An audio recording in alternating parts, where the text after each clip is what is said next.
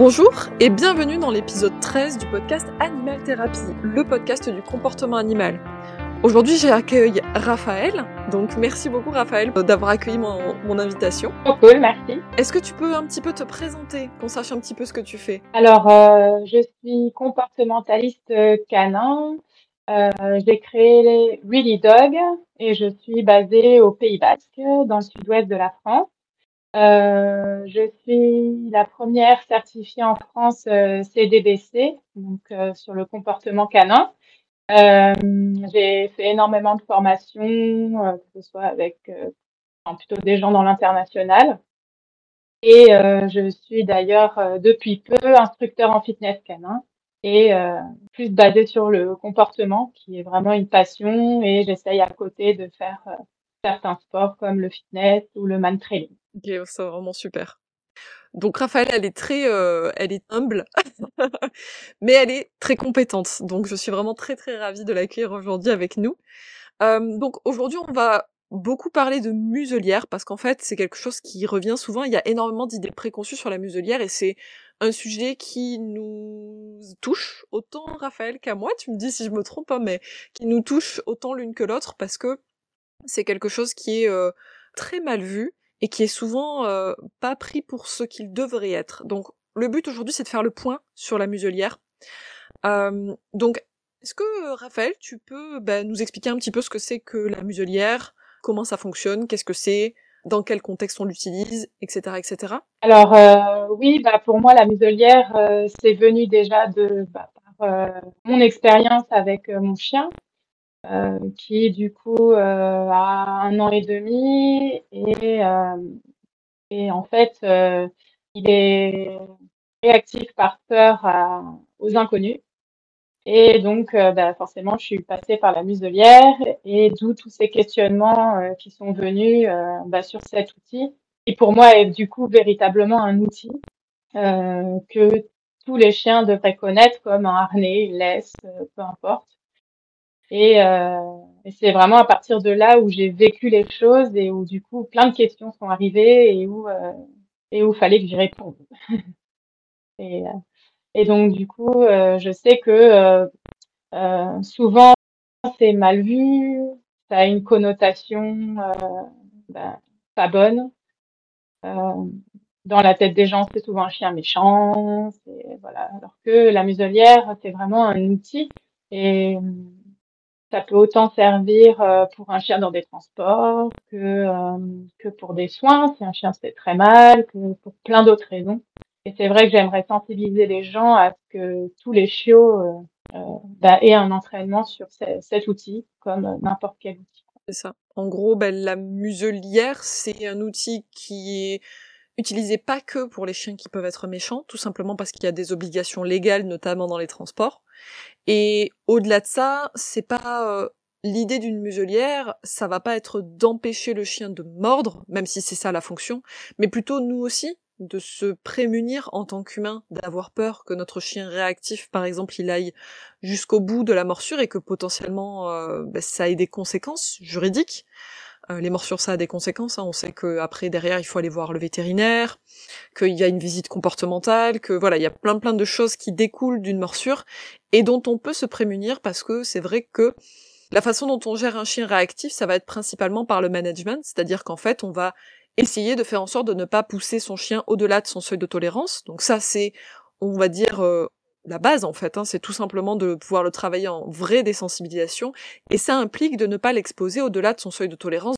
Évidemment, l'idée petit à petit, ça va être de l'y confronter, mais à son rythme, et surtout en dessous de sa, son seuil rouge de panique qui fait qu'il décroche totalement le cerveau et que là, il n'y a plus rien qui existe si ce n'est le stimulus en question qui pose problème. Et évidemment, le problème, c'est que dans la vraie vie, on ne peut pas tout maîtriser. Et si vous avez un chien qui a très peur euh, des autres chiens, ou même des vélos, ou des humains, des joggers, et que bah, au détour d'un chemin, vous l'aviez pas vu parce qu'il arrivait sur un côté, il y avait... Euh, on était dans un angle de rue où il y avait des arbres, peu importe ce qu'il peut y avoir, et puis là, il y a quelque chose qui est très très proche, soudainement et de façon inattendue, là, la muselière, elle peut être très très efficace dans la mesure où euh, bah, peut-être que là, vous allez passer au-delà du seuil rouge, peut-être que votre chien va déclencher, mais au moins, ça n'aboutira pas à une morsure. Et en fait, c'est surtout à ça que ça va servir la muselière. Euh, c'est surtout éviter les morsures et plutôt nous rassurer nous en tant qu'humains, mais c'est pas un outil pour gérer la réactivité de son chien. C'est vraiment euh, un outil de prévention en fait plutôt de la morsure en tant que telle, mais pas un outil de rééducation en tant que tel. Oui, c'est ça. Et hum, ça, ça permet à l'humain d'être plus zen, plus en sécurité. Ça permet, comme tu dis, euh, bah, de respecter. Euh, il faut respecter le seuil euh, de notre chien. C'est parce qu'on a une muselière qu'il faut le mettre dans des conditions qu'il n'est pas capable. ouais, c'est super important. Et puis pareil, souvent les gens vont aussi utiliser la muselière que dans un contexte d'entraînement, ce qui fait que la muselière va devenir un antécédent au problème c'est pareil, il faut faire attention aussi à ça. Il y a plein de choses à prendre. Alors, j'en profite pour ça parce que c'est vrai qu'on là, on parle pas à des professionnels, on va parler à des, des gens qui potentiellement ont pas forcément le jargon scientifique. Donc, je me permets juste d'expliquer. en fait, un, un antécédent, c'est tout ce qui précède le comportement. Si par exemple on va par exemple mettre la muselière et que juste après on va exposer notre chien au-delà de ce qu'il est capable de supporter parce qu'on veut l'entraîner et l'immerger dans le problème, donc déjà on fait pas nécessairement une vraie bonne désensibilisation. C'est ce que tu essayais d'expliquer, en tout cas c'est ce que j'en ai compris c'est que du coup, ben, le chien, il va euh, associer la muselière à la chose qui lui fait peur et petit à petit risquer aussi de refuser la muselière, tout simplement parce que ça sera ensuite associé à quelque chose de très négatif pour lui, au lieu d'être associé à un simple outil ou par exemple euh, comme le harnais ou le collier ou la longe où le chien il sait qu'il va se balader, qu'il va faire une bonne balade. Souvent, ils peuvent même être excités. Allez, on va même dire content si je devais mettre une étiquette. Là où la muselière, si vraiment on ne l'utilise que dans les contextes problématiques risque ensuite d'être associé à ces contextes problématiques-là, et donc le chien refusera potentiellement de mettre ensuite la muselière. Exactement. Et même euh, sera, aura sûrement euh, du stress en amont, etc. C'est ça. Et c'est ça aussi qu'on veut éviter déjà qu'on ben, ça demande un entraînement supplémentaire, ça demande beaucoup de choses à penser, ça demande du management, ça demande plein de choses. Donc le but, c'est aussi de minimiser au maximum le stress. Et, et ça, tu l'as très bien mis en avant aussi tout à l'heure, c'est autant pour le chien que pour l'humain finalement. Euh, moi, je, vraiment le, la chose dont je me suis rendu compte, c'est que c'est vraiment une désensibilisation de l'humain. Euh, on a tous eu cette image de la muselière de par les films, de par notre éducation, de par nos parents, que c'est vraiment, euh, c'est vraiment le côté chien dangereux, chien méchant, chien qui mord, chien qui, voilà. Souvent, c'est même lié à certaines races.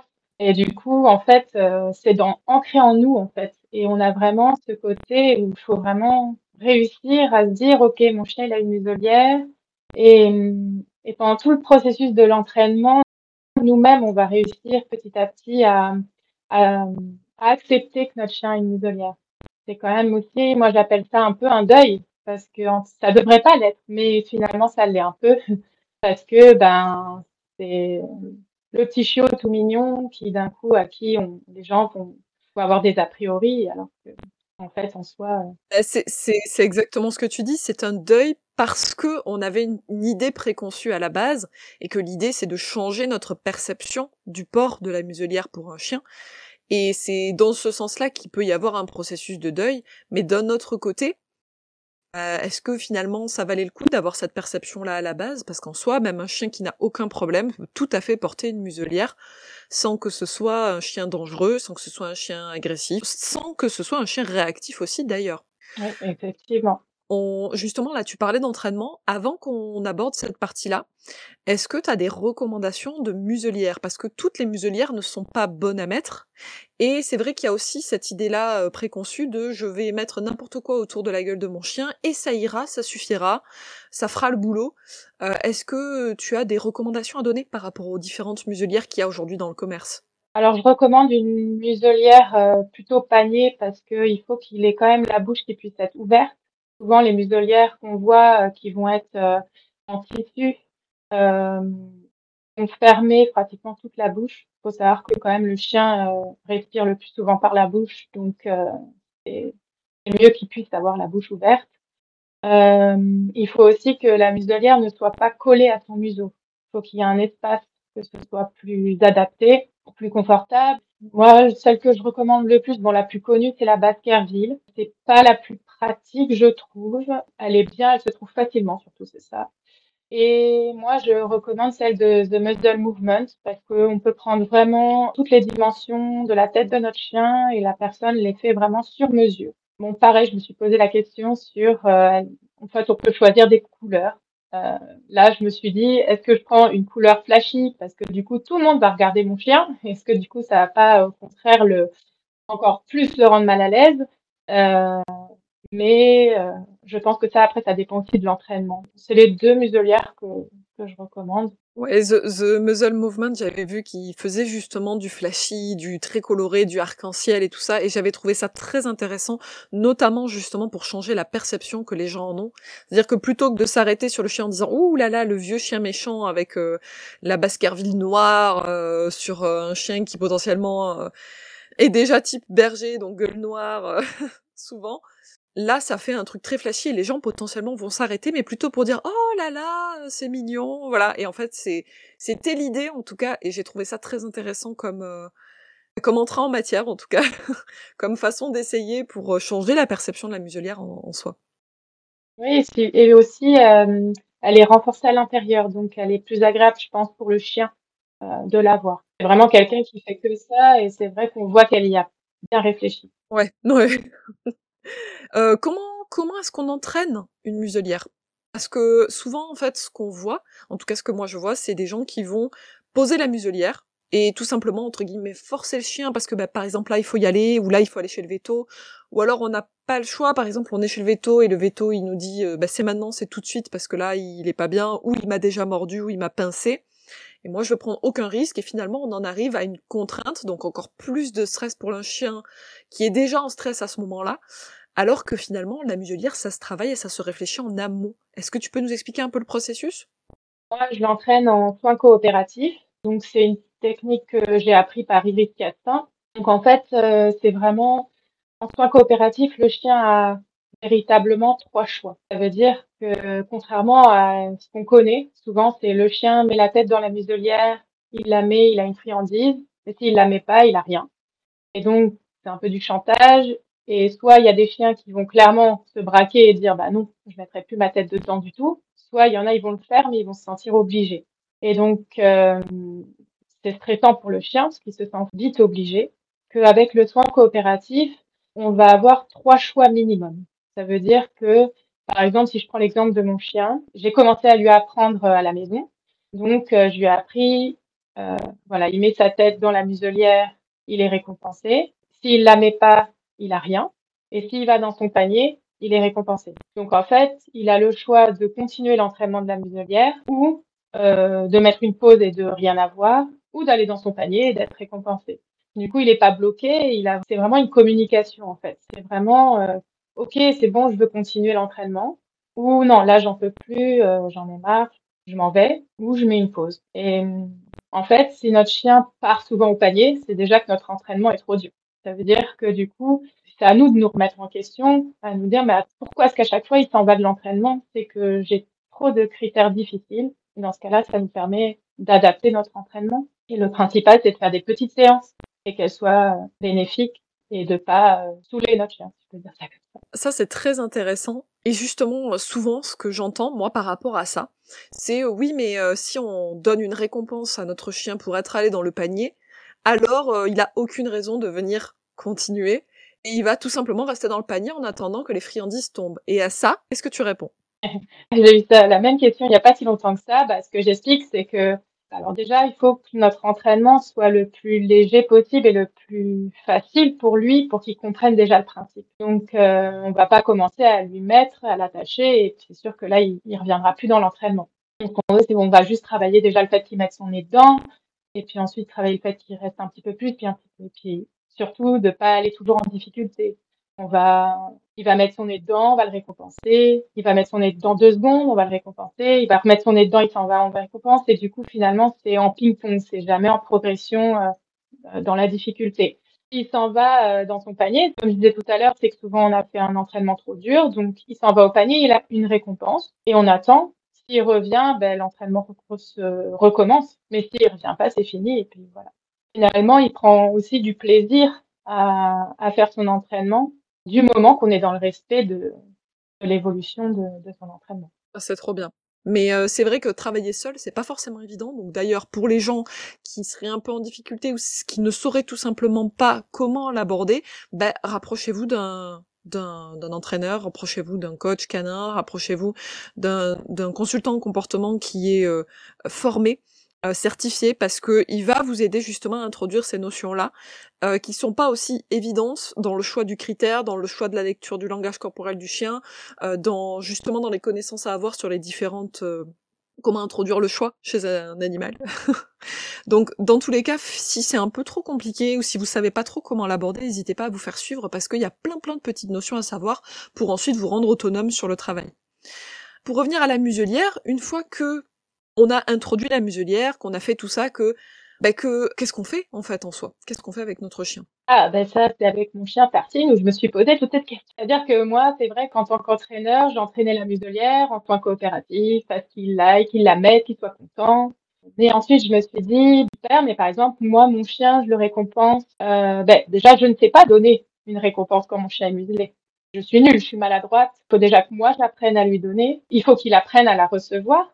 Et donc là, je me suis dit, c'est pareil, c'est plus facile de donner au départ euh, des récompenses plus grosses parce que c'est plus facile à avoir, quitte à réduire la taille petit à petit. Et puis ensuite, je me suis posé la question de comment je donne les récompenses à mon chien. Il faut savoir que j'ai moi plusieurs façons de récompenser mon chien. Ça peut être euh, en bouche, ça peut être au sol, ça peut être qu'ils viennent euh, poursuivre ma main, par exemple. Il peut y avoir différents schémas de renforcement, ça s'appelle la façon dont on délivre la récompense, euh, si c'est en plus alimentaire, ça va dépendre encore une fois des chiens. Et du coup, pour moi, c'était évident qu'il fallait que je apprenne à recevoir une récompense en fonction de mes différentes manières de lui donner. Donc, euh, par exemple, moi, mon chien, quand il a peur d'un humain et que je le travaille loin, je lui donne souvent la récompense au sol. Mais pour un chien, c'est comme s'il, avec une muselière, c'est comme s'il allait à tâtons. Son nez, il est en haut et sa bouche, elle est en bas. Donc, en fait, c'est hyper dur pour un chien de trouver avec une muselière une friandise au sol. Donc du coup, j'ai commencé à lui apprendre à chercher des friandises grosses. Et puis ensuite, plus il améliorait sa façon de, trouver, plus je réduisais les, friandises. Je commençais aussi par des friandises appétantes, odorantes surtout, du coup. Et ensuite, petit à petit, je réduisais, euh, je réduisais la valeur de, le, de la récompense. Parce que c'est toujours important en entraînement d'avoir différentes valeurs de friandises et ce que je remarque souvent, c'est quand un chien a une muselière, on utilise des friandises de haute valeur parce que c'est les plus faciles à donner souvent. Et du coup, finalement, dans notre entraînement, on n'a qu'une seule valeur de, de récompense. Donc voilà, donc il fallait déjà que j'apprenne à moi le récompenser et lui, il fallait qu'il apprenne à recevoir. Et ça, c'est pas forcément évident. du coup, justement, par rapport à ce que tu dis là, comment, quand tu es en balade, tu parlais justement des soins coopératifs euh, tout à l'heure, mais c'est assez facile à introduire à la maison. Comment tu fais pour introduire ça, introduire le choix pour le chien en balade? Ah, Du coup, effectivement, si on part de la maison, la question se pose pas. Que du coup, euh, le choix, il peut être, euh, comme je disais, le panier, ça peut être tout un tas d'autres choses, hein, le troisième choix.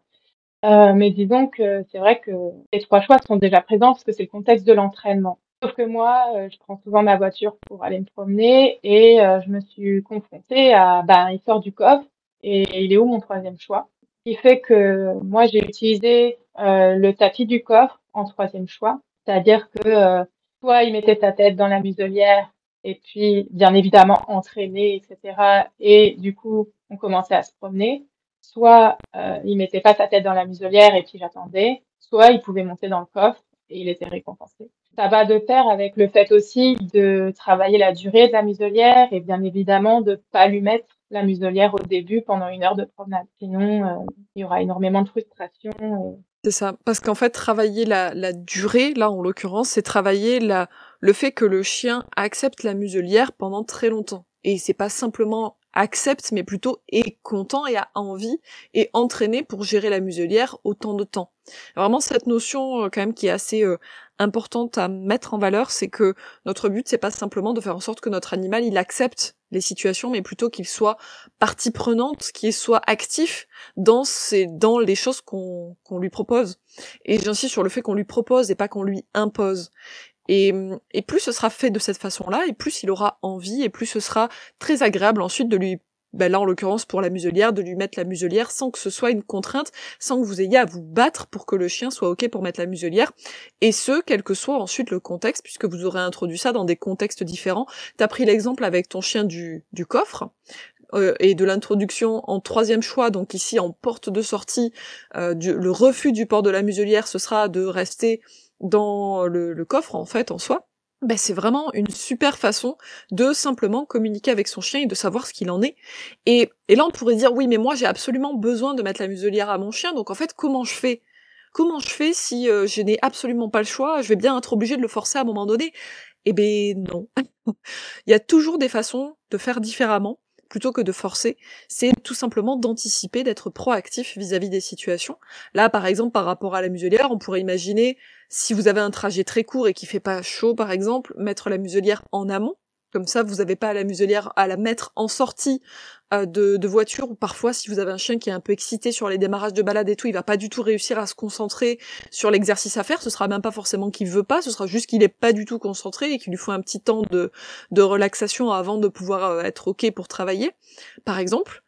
Mais ça pourrait être aussi bah, tout simplement être ok avec le fait que votre chien pour cette balade là il sera pas ok et peut-être raccourcir la balade, rentrer plus tôt si c'est un endroit où c'est absolument obligatoire de mettre la muselière. En fait, dans tous les cas, l'idée c'est de l'entraîner et plus ce sera entraîné dans son consentement, plus il sera toujours ok en fait parce qu'il aura confiance dans le fait que son choix il a de la valeur et qu'il sera respecté au moment où il, vous dit non, exactement comme nous on a le droit d'être tout simplement pas ok pour certaines choses de temps en temps, tout simplement parce qu'on n'a pas envie. Et donc justement, bah, je rebondis sur euh...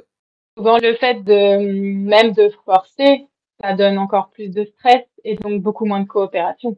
Que plus finalement on va au rythme du chien, bah plus on le respecte et plus il aura confiance en nous et plus finalement il y aura il va accepter les choses parce qu'il nous fait confiance. Et c'est là où souvent les gens me disent souvent, oh là là, mais ça va mettre euh, 15 000 ans pour faire cet entraînement. Bah, peut-être que ça va prendre du temps pour les premières fois, mais une fois qu'il aura compris le principe, et ben après, ça, en découlera facilement. C'est tellement de temps gagné et surtout euh, au-delà du temps aussi de gagner, je trouve que c'est quand même super important pour la relation avec notre chien. Que notre chien, il va avoir confiance en nous, en fait, tout simplement confiance dans le fait que ses choix, ils ont de la valeur. Euh, c'est une amélioration aussi de notre relation, finalement. Et justement, tout à l'heure, tu disais euh, bah, qu'il fallait aller au rythme de son chien et tout. Et donc, qui dit aller au rythme de son chien, dit avant tout savoir le lire. Ah oui, c'est sûr. Que ce soit d'ailleurs à l'entraînement au début euh, à la maison, mais ça peut, c'est également dehors.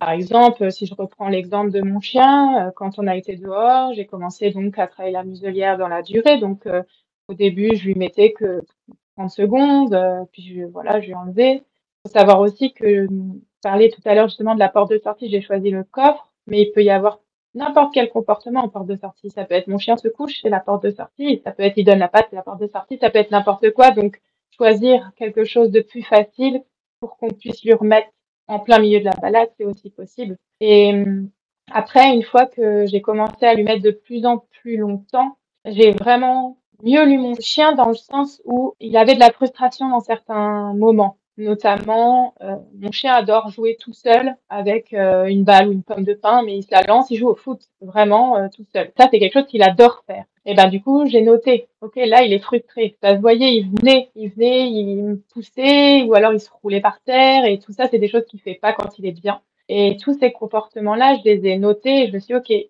il fait ça quand il est frustré. Donc là, il est frustré pourquoi? Bah parce qu'il y a une pomme de pain et qu'il peut pas faire ce qu'il aime.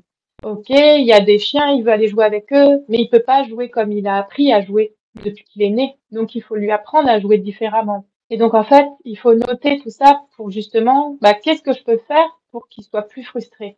Et je prends l'exemple de la pomme de pain ou du ballon.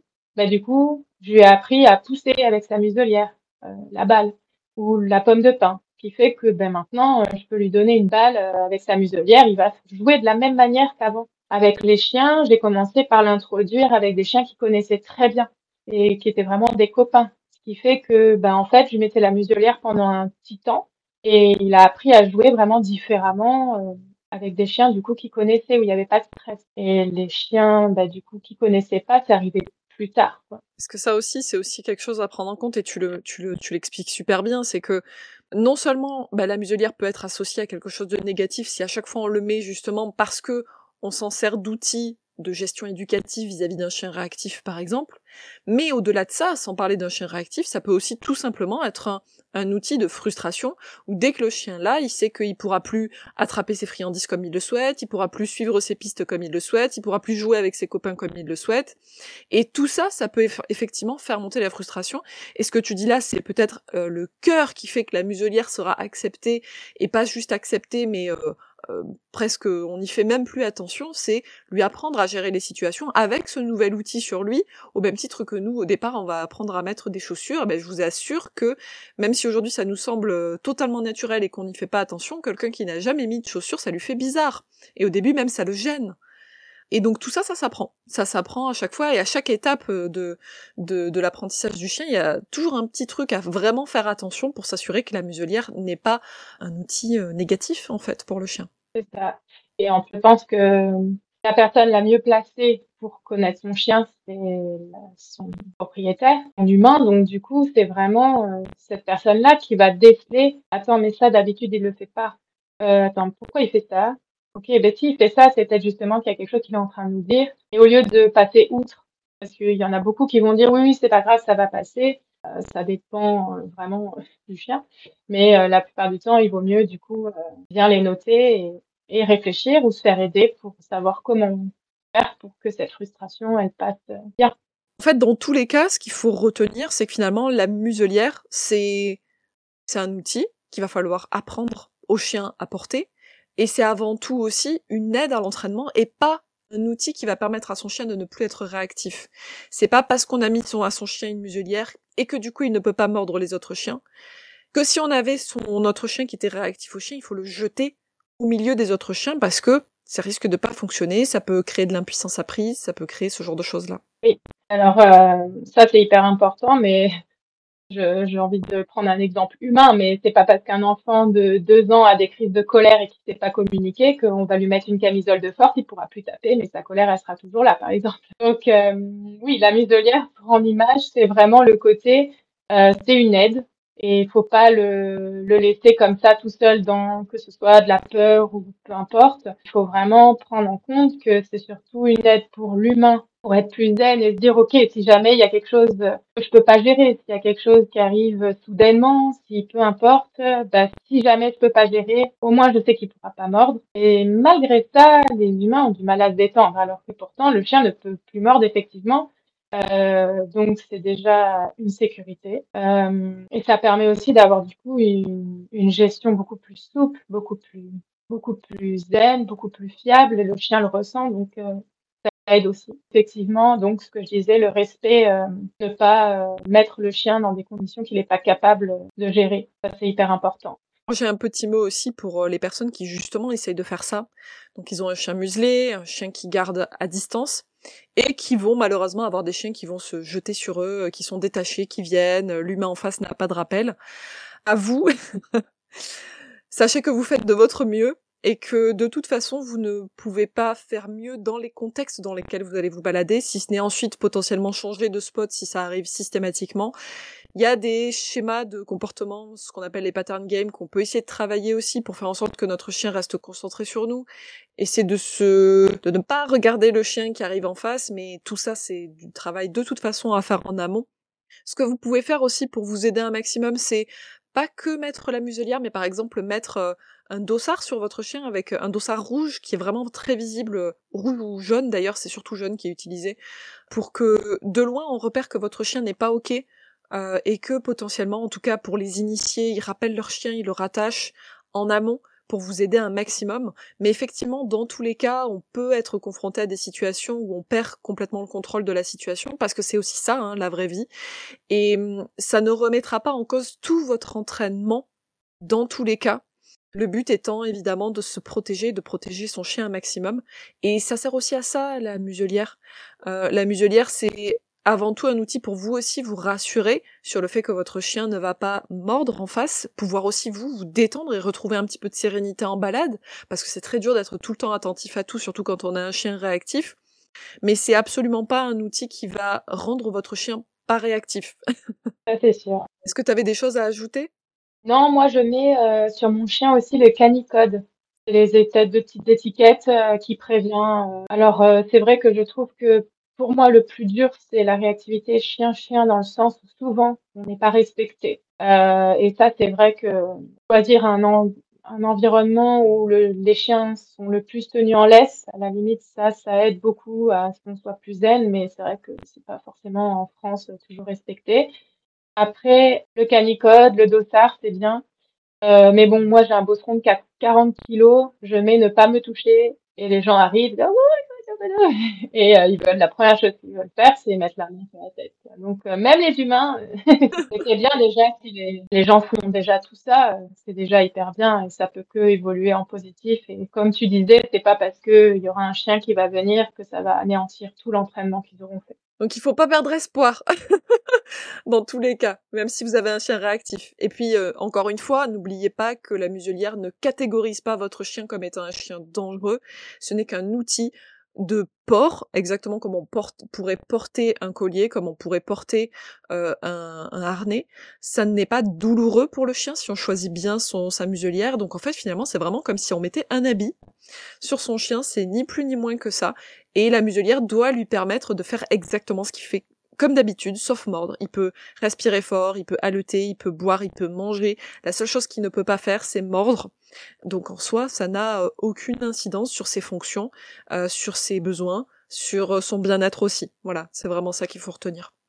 En tout cas, un immense merci Raphaël d'être venu aujourd'hui avec avec nous pour faire cette interview et pour parler de la muselière parce que c'est vraiment super important. Donc encore un immense merci à toi d'avoir accepté de venir aujourd'hui nous partager toute ton expérience. Merci à toi pour l'invitation. Et vous retrouverez du coup Raphaël sur ses réseaux qui seront en description, donc n'hésitez pas à faire un tour pour, euh, pour découvrir son travail. J'espère que ce nouvel épisode vous a plu. Si c'est le cas, n'hésitez pas à vous abonner à la chaîne et à noter l'épisode, c'est vraiment le meilleur moyen de me garder motivé. Vous avez d'ailleurs toutes les ressources dont on a parlé aujourd'hui en description. Si vous avez des questions ou des remarques sur l'épisode du jour, n'hésitez pas à commenter. D'ailleurs, dans la section commentaires aussi, vous pouvez tout à fait suggérer un prochain sujet qui vous tient à cœur. Vous pouvez également rejoindre mon Instagram pour plus d'informations, de tips et de ressources gratuites sous l'identifiant Animal Thérapie. Vous avez un souci de comportement avec votre animal ou vous avez envie de vous faire accompagner de façon éthique et professionnelle, vous pouvez me contacter directement sur contact@animaltherapie.com et je vous dis à très bientôt pour un nouvel épisode.